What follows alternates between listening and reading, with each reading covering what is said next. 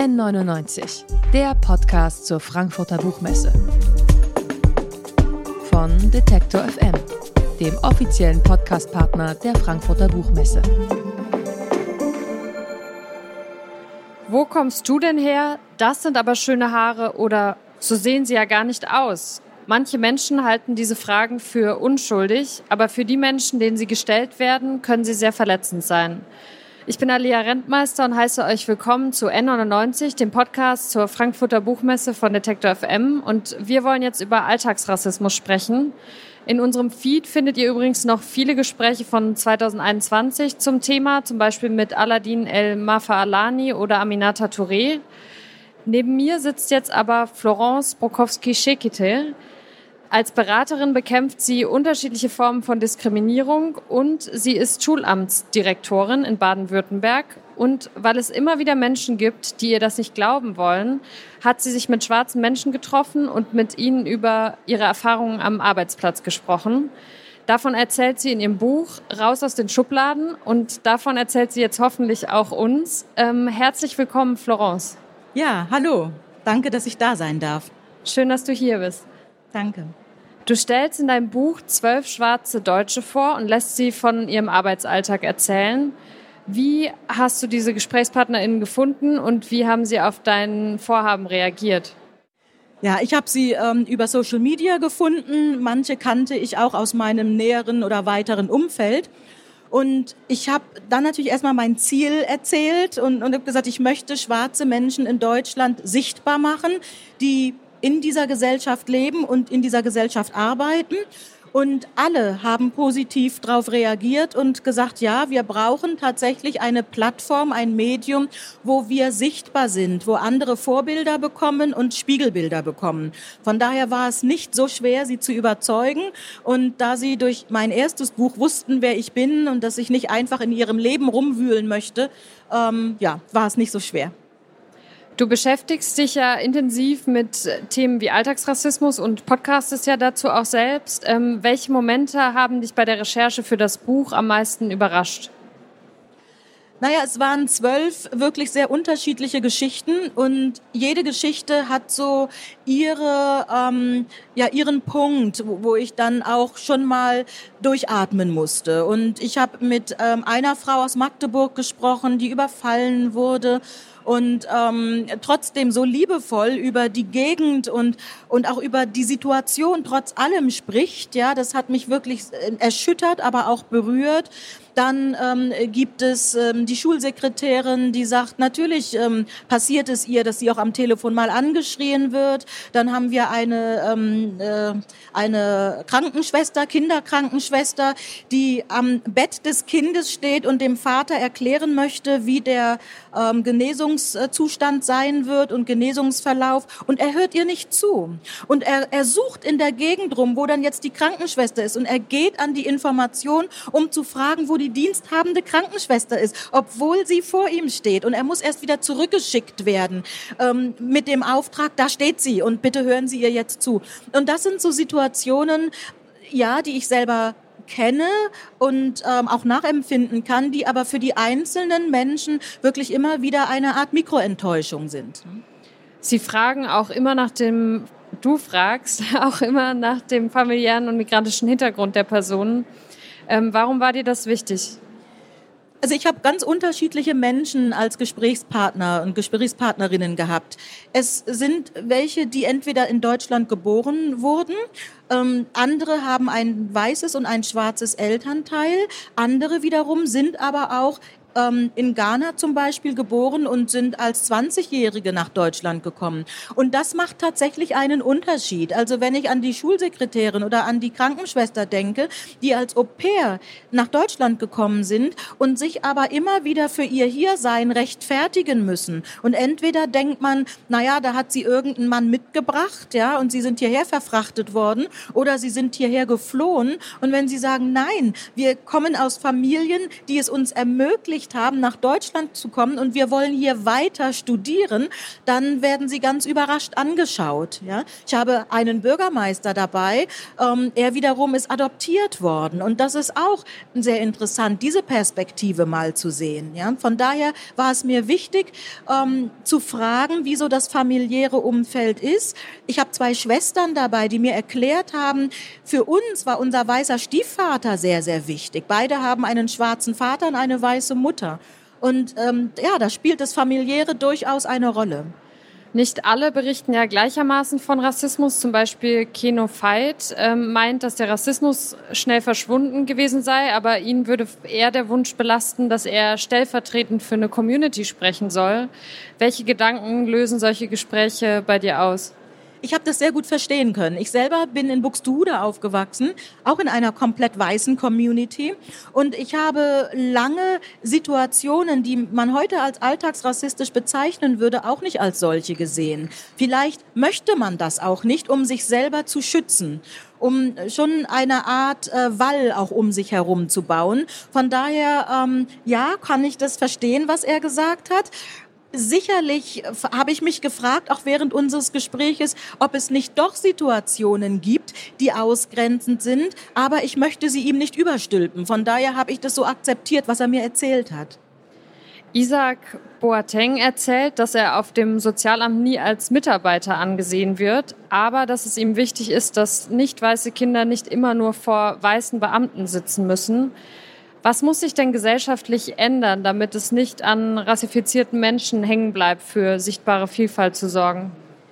Also gerade wenn es jetzt um die berufliche äh, Situation geht, ähm, möchte ich mal an, an dem pädagogischen äh, ein Beispiel machen. Wenn ich mit einer jungen Frau spreche, die schwarz ist und die mir sagt, ich möchte eigentlich Lehrerin werden, das war schon immer mein Traum, aber ich habe mich nie getraut, äh, wirklich da mal ja mich einzuschreiben und diesen Studiengang äh, zu wählen, weil ich mich gefragt habe, kann ich als schwarze Frau, als schwarze Person weiße Kinder unterrichten? Und dieses Gespräch war nicht irgendwann vor 30, 40 Jahren, sondern wirklich vor ein, zwei Jahren.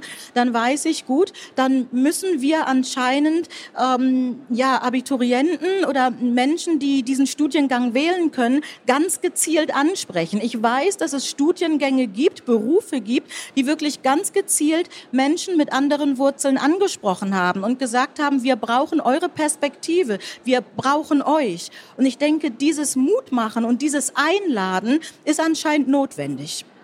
Universitäten gelten ja manchmal als besonders weltoffen, so internationaler Austausch, gute Bildung, aber natürlich gibt es auch dort Rassismus. Ähm, das erzählt zum Beispiel Stefania Papdo. Sind Universitäten weiter als der Rest der Gesellschaft oder ist das eine Illusion?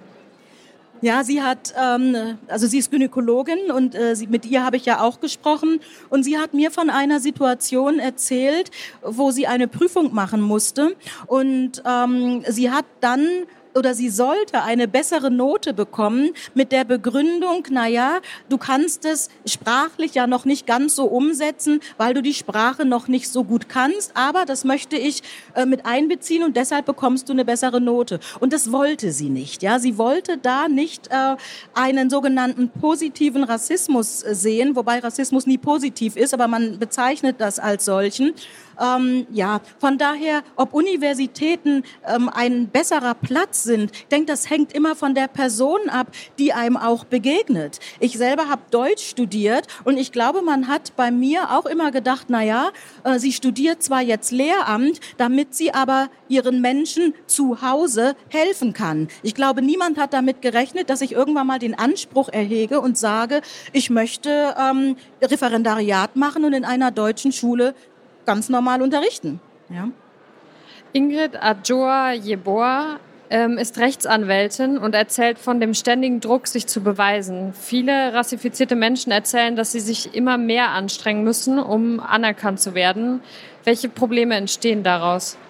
Naja, das ist ein Druck, der entsteht. Also das ist auch etwas, was sich wie ein roter Faden durch die Geschichten ähm, zieht, was ich selber auch kenne. Also man ist zwar sichtbar im Sinne von, dass man gesehen wird, man wird aber nicht wahrgenommen.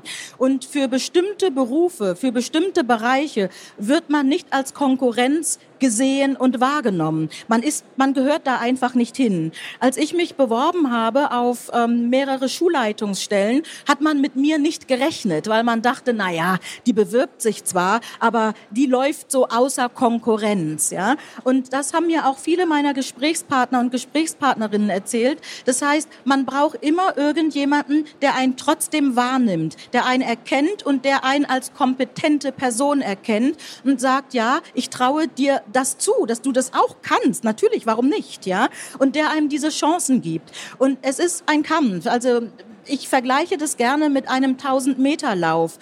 Menschen mit anderen Wurzeln und vor allem auch schwarze Menschen ähm, fangen diesen 1000 Meter Lauf nicht wie alle anderen bei Null an, sondern bei minus 50. Das heißt, wir müssen schon mal per se schneller sein, um einfach mal am Startblock anzukommen, während die anderen ja schon laufen. Und dann müssen wir noch mal schneller sein, um möglicherweise die anderen auch zu überholen. Ja, das ist anstrengend und ähm, ja, ist aber leider etwas, was viele Menschen Tag für Tag noch immer erleben. Das Schlimme an den Begegnungen, in denen dann die Kompetenz oder Befähigung angezweifelt ist ähm, oder Menschen aufgrund rassistischer Vorurteile in Schubladen gesteckt werden, ist ja, dass das immer wieder passiert. Und ja, wie, wie kann man dem begegnen oder wie begegnen Sie dem, ohne zu resignieren? Na gut, ich selber ähm, resigniere nicht so schnell. Und als Pädagogin ist man es gewohnt, dass man immer wieder Dinge erklärt und eine große Geduld hat. Und das ist auch etwas, was man mir nachsagt. Menschenskind, hast du viel Geduld. Das schreibt man mir auch auf Social Media. Die Geduld hätte ich nicht. Ja? Also das ist so eine sehr persönliche Geschichte. Aber andere Menschen oder auch die, die mit mir gesprochen haben, haben mir schon deutlich gemacht, wir brauchen ein sehr gutes privates Umfeld, um dort immer wieder Kraft zu schöpfen. Denn alleine, wenn man rausgeht, muss man schon gucken, was begegnet einem. Und ähm, ich wurde vor ein paar Tagen gefragt, na ja, ähm, so jeden Tag passiert Ihnen das ja nicht und jeden Tag müssen Sie ja nicht mit dem Thema Diskriminierung oder überhaupt mit Ihrer Hautfarbe in irgendeiner Form zu tun haben. Und sagt, was, was bedeutet das? Also alleine ein Gang zum Supermarkt bedeutet, dass ich mich ja mitnehme. Ich habe ja nicht mein Invisible Cloak über mir und die Leute sehen mich nicht. Also das ist Quatsch, ja. Und daher, man braucht schon ein, ein dickes Fell, man braucht eine gute Community um sich rum und wenn es, wie gesagt, familiäres Umfeld ist, Menschen, die einen verstehen und Menschen, die die Dinge nicht relativieren. Es gibt nichts Schlimmeres, als wenn einem gesagt wird, ist ja nicht so schlimm oder der ist ja immer so oder ach, hör einfach weg, ja, sondern einfach Menschen, die einen gut verstehen. Und das haben meine Gesprächspartner und Partnerinnen mir auch rückgemeldet. Ihnen, hab, ihnen hat dieses Interview gut getan und wir haben ja viele Stunden miteinander gesprochen und viele sagten, danach fühlte ich mich erleichtert. Sie brechen ja mit diesen Interviews Vorurteile auf und äh, genau, das Buch heißt Raus aus den Schubladen. Aber was können wir denn machen, um diese Schubladen an sich vielleicht einfach mal wegzuräumen oder kaputt zu machen? Naja, kaputt machen wollen wir sie mal nicht. Das ist auch wieder ein bisschen was, was Hartes. Ausräumen wollen wir sie. Jeder Mensch hat Schubladen, jeder. Ich habe auch Schubladen, ja. Und äh, der erste Schritt ist, dass wir uns dessen bewusst sind. Schlimm ist, wenn Leute sagen, ich sehe ihre Hautfarbe nicht, ich habe mit Rassismus nichts zu tun, ich akzeptiere jeden, ja, aber das ist schon mal so etwas, dass man sagt, naja, diese Schublade muss ich gar nicht erst aufmachen und ich muss gar nicht erst reinschauen. Also selber realisieren, es tut gut, reinzuschauen, es tut gut, alles mal rauszuholen und auch mal neu zu reflektieren und neu zu bewerten. Und vielleicht habe ich dann Dinge, die nicht wieder in diese Schublade rein sollen. Ins Gespräch gehen. Der gesellschaftliche Dialog ist sehr wichtig. Ja, ähm, der Podcast, der am Anfang angesprochen, ähm, angesprochen wurde, Schwarz-Weiß, den ich zusammen mit der Marion Kucheni mache, die auch heute auf dem ähm, auf der Buchmesse war oder ich glaube jetzt sogar noch ist, ähm, der dient auch dazu, dass wir diesen gesellschaftlichen Dialog anregen wollen und nicht aufhören, miteinander über die Dinge zu sprechen, aber respektvoll und wertschätzend und offenen Ohres. Ja. Mal rumgesponnen, wir leben in einer Welt ohne Rassismus. Mit welchen Themen würden Sie sich dann gerne mal beschäftigen? Hm, also die Frage ist, ob ich dann ähm, nichts zu tun hätte, wenn, wenn wir keinen Rassismus hätten. Mit welchen nee, Themen? Welche Themen würden Sie interessieren, wenn, wenn Sie nicht das Gefühl hätten, Sie müssen sich mit Rassismus beschäftigen? Ach, dann glaube ich, würde ich mich mit Tanzen beschäftigen. Das wäre etwas. Ja, ich würde, glaube ich, äh, meine Tanzfähigkeit äh, professionalisieren. Das wäre so was ganz anderes. Ich, ich liebe Tanzen, ich habe es lange gemacht. Genau, das würde ich dann machen. Das sagt Florence Prokowski-Schekete, raus aus den Schubladen. Meine Gespräche mit schwarzen Deutschen heißt ihr neues Buch. Erschienen ist es im Orlando Verlag. Es hat 184 Seiten und kostet 22 Euro. Vielen, vielen Dank für das Gespräch, Florence. Ja, danke schön. Danke, dass ich da sein durfte.